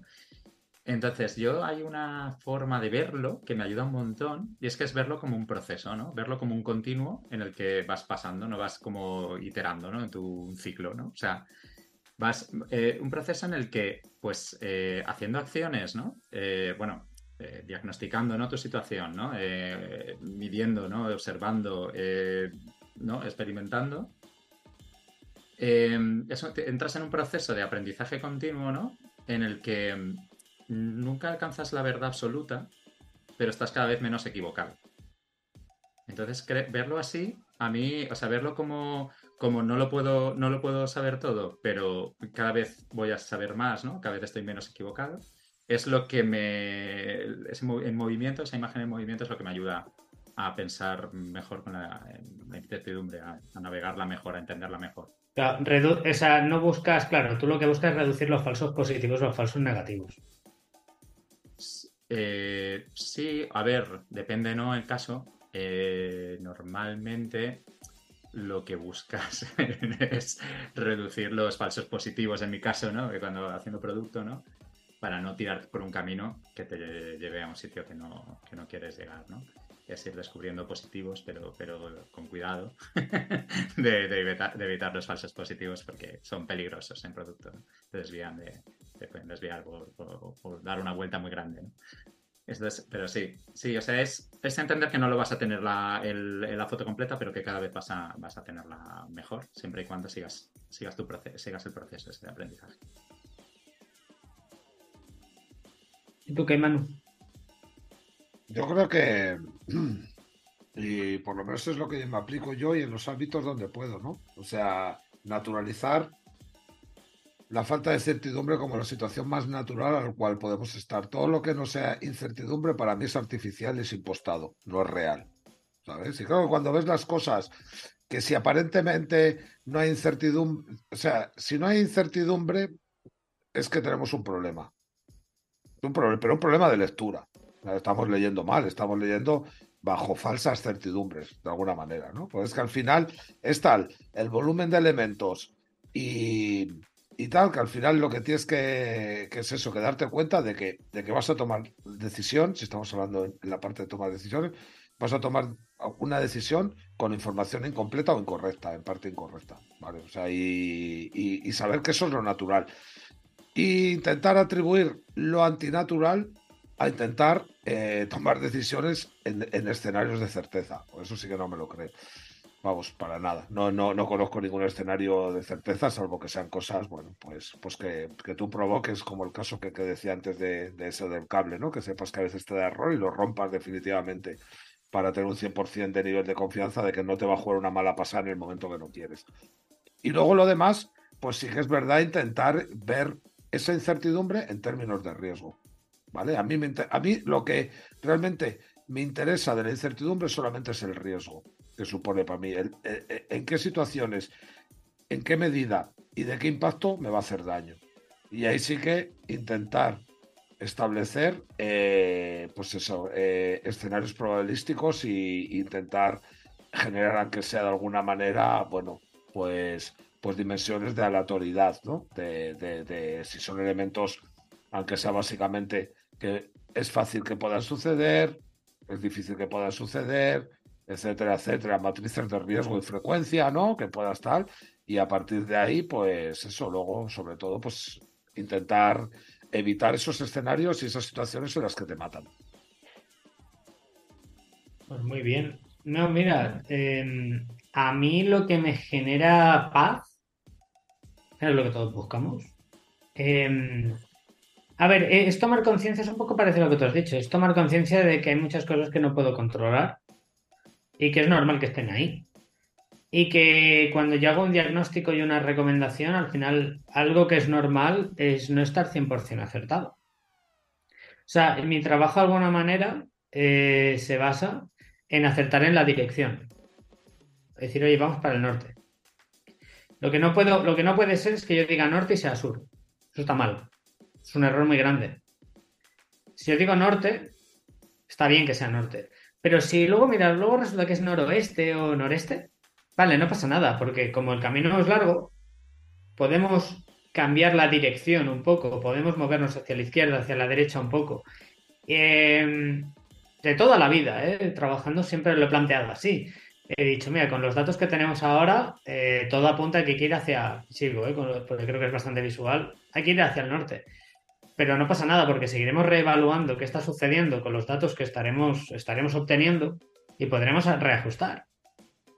Podremos reajustar y no pasa nada. Podremos ir, oye, mira, nos hemos dado cuenta que íbamos hacia el norte, pero mira, resulta que el noroeste también hay buena. Ahí es, está más acertado.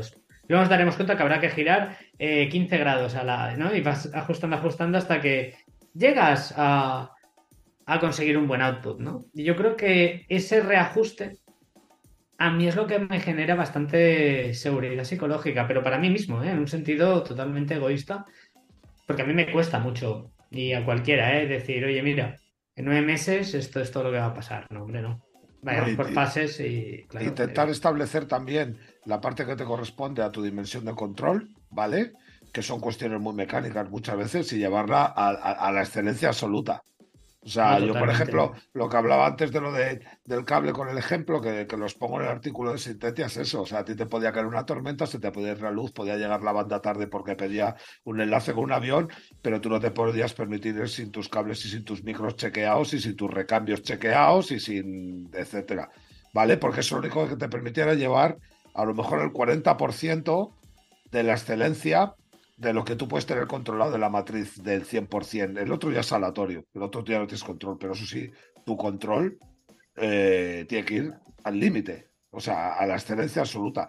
Porque luego aquí hay otro elemento que conecta con la empresa y la incertidumbre muchas veces, y es una, una falsa creencia, eh, que es la falsa creencia de la estabilidad. Nosotros podemos creer que si tú no tocas, una empresa puede ser estable, pero una, una compañía o sube o baja. O sea, no está estable. Yo siempre pongo, eh, ¿os acordáis cuando éramos pequeños que había una especie, una pipa como que tenía una bola de plástico que soplaba así y se quedaba levantada? ¿No os acordáis? Yo que soy muy viejo. Vale, pues era una pipa como de fumar, que tú tenías una bola de plástico que tú soplabas con una fuerza y la dejabas en equilibrio. Ahí está. Pues es lo mismo, una empresa si deja de soplar, la bola se cae. Y esa falsa de, de como hay incertidumbre, posponer la toma de decisiones y determinar, porque parece que puede ser un, un, elemento que puede estar en estabilidad durante un periodo neutro, ¿no? Que ni subes ni bajas. No, macho, o empujas y subes, o estás subiendo o estás cayendo. Eso es una opinión, ¿eh? Que creo, ¿no? No, no, no, no, no, Siempre, ¿no? Que es, totalmente. Es como y de hecho, y de hecho, fíjate, yo pensaba, fíjate, cuando has dicho estabilidad, pensaba que ibas a decir eh, el, oye, pues tú también, que tú, por ejemplo, tú llegar a una empresa y decir, vamos al norte y que pasen dos meses y decir noroeste, no es desdecirte. No es desdecirte. No es que los datos primero estuvieran mal. No es que seas un mal eh, trabajador. No, eres muy bueno, de hecho. ¿Sabes? Porque estás tomando decisiones eh, in situ, en el momento. eso, se penaliza tanto, tío. Sí, sí, es así, ¿eh? Pero, por ejemplo, eso solo tenemos que ir a la política, ¿no? lo, que más, o sea, el elemento más penalizador que puede haber en política es un cambio de dirección obvio y lógico que tiene que producirse porque vamos a la raíz. Es que estamos hablando de información incompleta o incorrecta. Conforme te pones a andar, la información empieza a cambiar. Se puede mostrar o más incorrecta todavía o, más completa. Conforme eso tú tienes que ir modificando. Y es lo más lógico. Lo que pasa que se ha teñido de determinados elementos condicionantes, como de inseguridad, como de comportamiento errático, como falta de previsión. Persona débil, sí, sí, Muchas cosas, sí, en política encima debilidad, ¿no? Y, y es eso, pero es que, claro, no podemos perder de vista que es eso, que es que lo que tratas de resolver es un problema de, información incorrecta o incompleta, ¿no? Y que cuando te pones a andar eso se va a mover.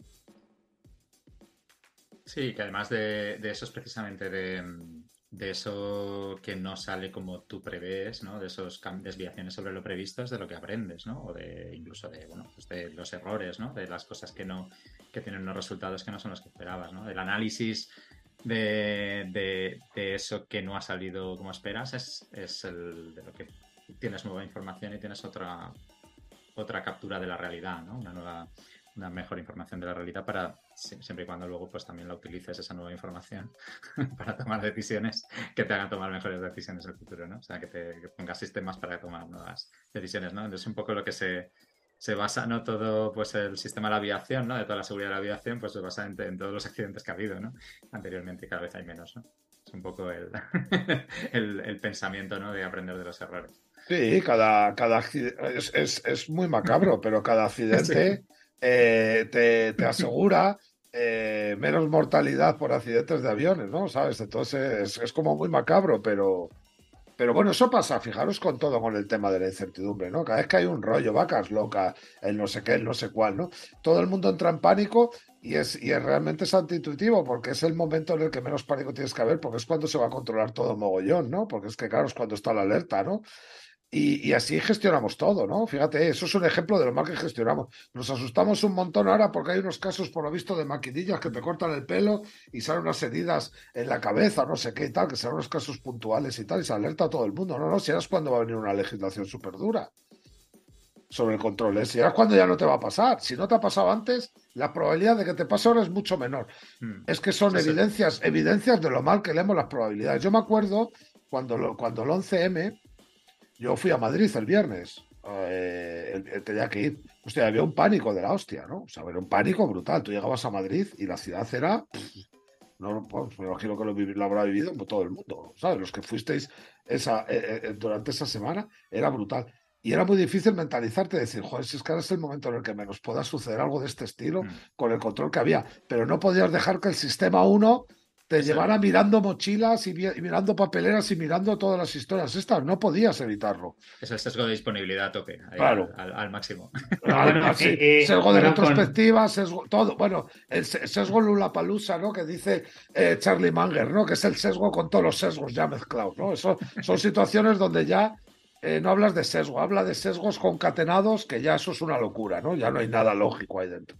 Yo, eh, mira, el atentado que hubo en Barcelona, en las Ramblas, yo estuve por el mercado de la buquería media hora antes. Media horita antes. Mm. Y nada, volví para casa y me, lo. Ya está, ya casi entrando a casa, pues me vi todo el percal. Em, y luego los días después, ¿no? A mi chica y a mí nos gusta mucho pasar por el centro de Barcelona y tal. Y fíjate, por allí no pasábamos. Pero no pasábamos, o sea, evidentemente porque no apetece, ¿vale? Y porque tal. Pero intentábamos, pues, no ir por zonas eh, frecuentadas, ¿no? Y dices, eh, ¿verdad que chorradas? Si, si es. Pero es que va de. Es, humano, es, es humano. O sea, entonces, eh, no nos damos cuenta de que, esto va así. Pero, eso, al final, es, como la incertidumbre. Claro, claro, claro. Es, un instrumento adaptativo maravilloso. Porque, ¿Cuál es la diferencia? Claro que estás hablando de un evento con una probabilidad bajísima que se reproduzca, pero si lo cambias por un león, haces muy bien en no pasar por unos árboles que has visto un león varios, varios días seguidos. Lo que pasa es que, claro, estamos atribuyendo una situación con con un porcentaje de que se produzca habitual y nuestro sistema 1 lo atribuye a una cosa que es extraordinaria, ¿no? Que se produce una vez cada, 100, cada 200 años. De hecho, es tan loco como que haber estado media hora antes en el mercado de la boquería tiene para ti la misma probabilidad que te sucediera algo que un tío que estaba esa tarde en Sydney. Cero. no, totalmente, total, totalmente, totalmente, totalmente. Pero parece, hostia, Ubaldo, está súper cerca. No, no, no, no, no, totalmente, totalmente. No lo he querido decir con ese, con ese rollo, ¿eh? No, no. O sea, pero que me refiero. Que, sí, pero es la misma sensación, que sí. Nuestra arquitectura mental no? lo aumentas igual. El que estuvo a punto fue Ubaldo. Hace 30 minutos estuvo por ahí. Sí, sí, sí, Probabilidad de que le suceda cero. Porque fue hace cero, tomar por culo. Tomar lo mismo que un tío querido en Melbourne, ¿no? Pero claro, hostia, es que es normal. Y dices tú, hostia, es que claro, esto, esto ha servido. Para un atentado terrorista, no. La probabilidad de que se produzca en tu vida y que estés en esa situación es una entre X. Pero claro, un riesgo más cercano, pues hostia, haces muy bien en no pasar por allí durante una temporada. Un riesgo más probable, me refiero, ¿no? Con una, con, la posibilidad de que se, con una probabilidad de que se produzca mucho más alta. Haces bien. No, totalmente. Y al final el problema que tenemos, que es el gran, bueno, pues uno de los grandes elementos que pusieron Kahneman y Bersky encima, ¿no? El, problema que tenemos para, para, para, poder ver la realidad en términos probabilísticos. Sea, poder identificar que la probabilidad de que se produzca un atentado como el 11M es bajísima y la sensación que tienes de que se pueda producir es en el momento en el que se acaba de producir tres días antes, lo cual eso a nivel en la corte de, de probabilidad le da una probabilidad bajísima que se pueda producir y nosotros la sobreestimamos esa probabilidad cuando debíamos de infraestimarla, ¿no? Y eso nos, nos conecta. Esto, pero, pero es que es que vamos a impulso y reacción, ¿eh? Porque también nos pasa con el coste de oportunidad. Que, también no, o sea, no es, un no es un tema probabilístico, pero sí que es un tema económico. Y el coste de oportunidad me parece que es súper válido, pero que va, no, no, nos cuesta mucho tenerlo en cuenta a la hora de tomar decisiones. Nos cuesta muchísimo creo que tiramos mucho más a impulso y reacción eh, más que a más que a otra otras otra manera de, actuar más más ajustada a la realidad. Pero, todo, de lo que hemos hablado es bastante intuitivo. Pero el coste de oportunidad también es que está muy sujeto a, al sesgo retrospectivo, ¿no? Lo que decíamos antes es que analizamos desde el minuto 60 hacia el cero. Si fuera del cero hasta el 60 no sería tan, tan difícil e, e identificar el coste de oportunidad y dilucidarlo. Pero, por ejemplo, un típico caso de coste de oportunidad. Hostia, estoy estudiando... Cuando, mira, no, cuando yo hablo de coste de oportunidad, también hablo de, del riesgo asociado al coste de oportunidad. ¿Sabes lo que te quiero decir? ¿Cómo? Explícate. No, no, no. No, a ver, eh, cuando se habla de coste de oportunidad se está hablando del coste de todas esas cosas que tú no haces, ¿vale? Pero cuando tú tienes diferentes opciones sobre la mesa, eh, digamos que tú corres una serie de riesgos por no optar una serie de opciones que en ciertos escenarios son sota caballo rey. Entonces muchas veces debes optar por, por, por aquello de la navaja de Ockham, debes optar por algunas opciones que son las más, las más sencillas, las más probables de que pasen. ¿Entiendes lo que te quiero decir? Mm. No sé. Pero ahí, ahí yo, creo que, yo creo que ahí cambia. Yo creo que eso ya no es un coste de oportunidad. Que eso es No, no es un coste de es oportunidad. análisis No, de no es un riesgos. No es un coste de oportunidad per se, pero tiene relación. Sí, Tiene no. relación, obviamente, porque hay diferentes opciones. Pero en el momento en el que tú haces análisis de riesgos, ya estás rompiendo el sesgo de coste de oportunidad, porque tú ya estás analizando de una forma, entre comillas, racional. Por ejemplo, eh, un, un ejemplo, o sea, estoy estudiando físicas, estoy en segundo y a mí esto no me mola y tal, ¿no? Pero eh, ahora no estoy pudiendo est- estudiar lo que tal, ¿sabes? Y entonces acabo con esto o lo dejo y me voy a estudiar otro tipo de historias, que es un caso muy, muy fútil, ¿eh? Muy Sí, de sí, sí, pero, casa, pero tú, ¿vale? claro, pero tú, por ejemplo, tú puedes analizar el... eh, claro, tú no puedes, evidentemente, hacer un test A-B de la vida, ¿no? No, pero sí si puedes hubiera meter el- elegido, No. si hubiera elegido ingeniería o No, pero publicidad, puedes meter no el, pero sí puedes meter el riesgo. Ahí O sí. sea, sí, y entonces ya se convierte en un análisis de riesgo, ya no es un rollo de coste de oportunidad, porque si tú le metes, por ejemplo, hablando en plata, eh, la posibilidad que tienes de encontrar empleo de no sé qué cuando acabes físicas dentro de dos años, versus a lo que vas a estudiar del otro, tú ya estás haciendo un análisis de riesgos. Ya no es un tema meramente de sesgo cognitivo. Ahí la relación que le veo, ¿no? Y- Yo así, así lo entiendo, ¿eh? Perdona. Un poco la relación que le veo es en que, bueno, pues que normalmente la, la- la opción, ¿no? Eh, estás perdiendo la oportunidad de otra opción y, y cuando normalmente te quedas con la conocida, ¿no? O sea, que es un poco la, el- cuando no llegas a analizar, ¿no? Y estás perdiendo oportunidades porque te quedas haciendo lo mismo que esa, o sea, el camino directo, lo que haces siempre o lo que, o sea, digamos, la forma de actuar eh, habitual, más conocida. ¿no? Que tiene Pero como- dejar de tomar, pero fíjate, pero dejar Sí, de tomar una decisión también conlleva un riesgo. Totalmente, pero no Sí, lo pero ya no es un percibimos, no lo sesgo. percibimos de la misma forma. Claro, no, pero no no hablo es del un costo sesgo. oportunidad como sesgo. Hablo del costo oportunidad a nivel económico, ¿eh? Punto. Fuera, ¿sabes? No, hablo, hablo a nivel económico. No, cuando tú estás dejando de, de hacer algo, porque evidentemente tienes que quedarte con una, también hay un riesgo asociado. Y muchas veces, eh, hombre, también tomarlo por, por el riesgo que haya por ahí, pues también es Sí, pero el riesgo, pero el riesgo lo puedes mapear. Entonces ya no es incertidumbre. Bueno, pero no tienes toda la información. No, ya, pero bueno, pero puedes- Entonces, claro, ¿sabes? claro, pero lo puedes mapear. O sea, no tienes toda la información, tienes formación incompleta, pero puedes hacer escenarios probabilísticos. Eso es riesgo. Claro, en costo oportunidad se hacen mapeos en Claro. escenarios, por ejemplo, No. de, de proye- de pre- proyecciones de, de inversión, por ejemplo. Claro, tú puedes luego ser un artista del copón, pero está claro que en un escenario de los 90 vas a tener mucho más posibilidad de empleo si sigues haciendo física que si no si te cambias a Bellas Artes. Hmm. Entonces tú ya haces un análisis de riesgo. Cojo Bellas Artes, vale. He hecho un análisis de riesgo de 10 a 90. Me voy a... Ahí tengo atracción al riesgo. O me quedo en físicas y, este, tengo aversión al riesgo. Vale, pero tú ya estás ahí mapeando. Estás mapeando, estás haciendo análisis de riesgos. Que parece que no, pero es distinto, ¿no? Eso es, al final es la incertidumbre hewilliana esta, ¿no? Que llamaba del, del economista de, Heu- de ¿no? Que lo que intentaba era mapear. Y la diferencia entre incertidumbre y riesgo decía porque eras capaz de mapear escenarios probabilísticos de que sucedieran unas cosas u otras, ¿no? Y entonces es verdad yo también lo veo como lo ve Edu. Eh, el sesgo es el directamente el status quo, ¿no? Me quedo como estoy, ¿no? Sin darme Claro, cuenta de cuáles son las otras historias. En otra manera, cuando sales y haces cálculos, aunque sean como son, en telequias, ¿no? Pero ya estarías en, ya estarías poniendo de alguna manera intentando romper ese, ese sesgo pa- para meterte en otro, en otro sesgo, ¿no? Que puede ser cualquiera del, del- de los que hay, ¿no? Que puede ser el de conformidad, el de disponibilidad, el capitán a posteriori o el que sea, pero por lo menos el de, de oportunidad sales. No lo sé, ¿eh? Esto es todo- Sí, no, no, como sí, sí, siempre. No, esto es todo muy sí. interpretable. sí, sí. Sí. Oye, una cosa ya para, para acabar, que, que ya llevamos aquí un ratito hablando del tema.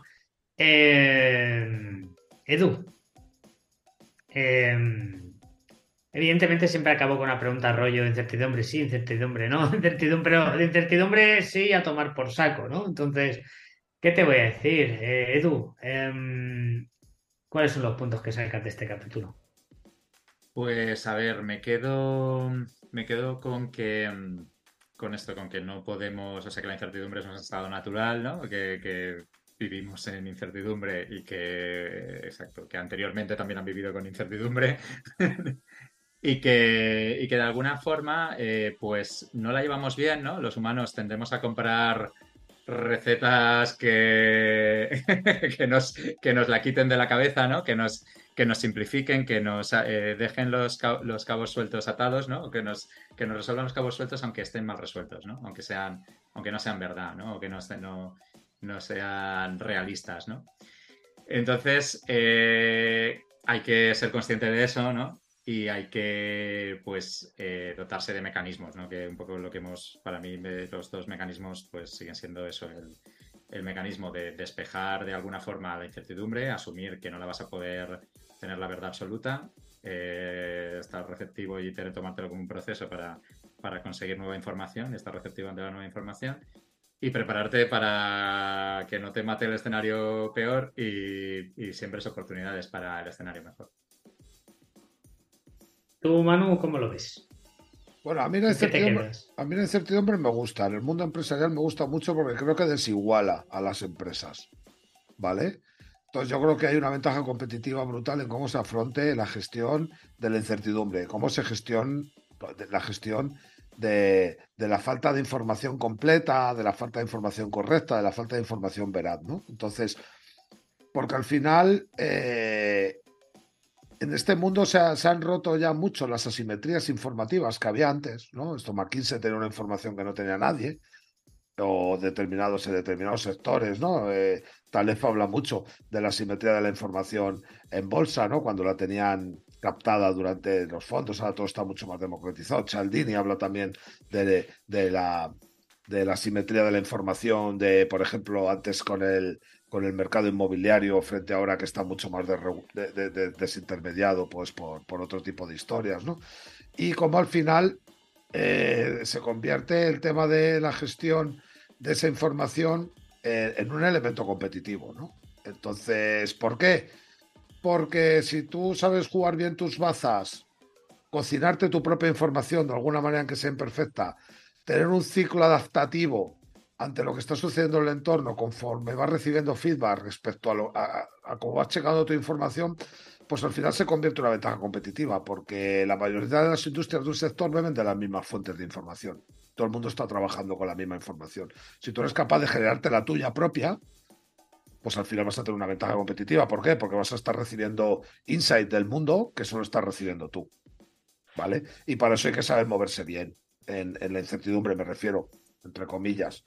Eh, saber gestionar bien información imperfecta, ¿no? Y para eso es lo que decía Eduardo, ¿no? Pues esos ciclos de loop, ¿no? Cortos, eh, minimizando el riesgo. Y luego, sobre todo, a mí me gusta mucho el análisis premortem, ¿no? En todo, ¿no? O sea, o sea, ¿qué elementos de los que no conozco me matan? Oye, ¿y, y, cuál es la probabilidad de que, de que, de que se produzcan? Identificar si son de probabilidad media o elevada o si son de probabilidad baja. Y luego jugártelas. Oye, pues que esto es como en el baloncesto, ¿no? O sea, pues que nos que, que, se tiene el último tiro de tres se lo tiene Romay, ¿no? ¿Sabes? O sea que, pues oye, si tenemos que morir, pues que el último triple lo tire el peor, el, peor tirador del equipo, ¿no? Porque eso es así. Y eso te permite mapearlo. Tú nunca sabes lo que va a suceder, pero sí que puedes intentar minimizar, ¿no? Eso, ¿no? Intentar, pues eso, que, que lo que te mate pues sea que en principio menos probabilidad de daño-impacto, en el ratio daño-impacto tiene. Bueno, yo para acabar, celebro porque creo que hemos hecho un capítulo de 90 minutos sin, usar el término buca, lo cual, ten en cuenta que va sobre incertidumbre, pues yo creo que es un éxito. Probablemente seamos el único canal de. El único podcast de Spotify que, no habremos mencionado lo de Buca, ni Bani y estas historias. Ya estoy aquí para, joderla y ya está. Y nada, yo me quedo con dos conceptos relacionados con la incertidumbre. Uno relacionado con el buca, que es el tema de la linealidad.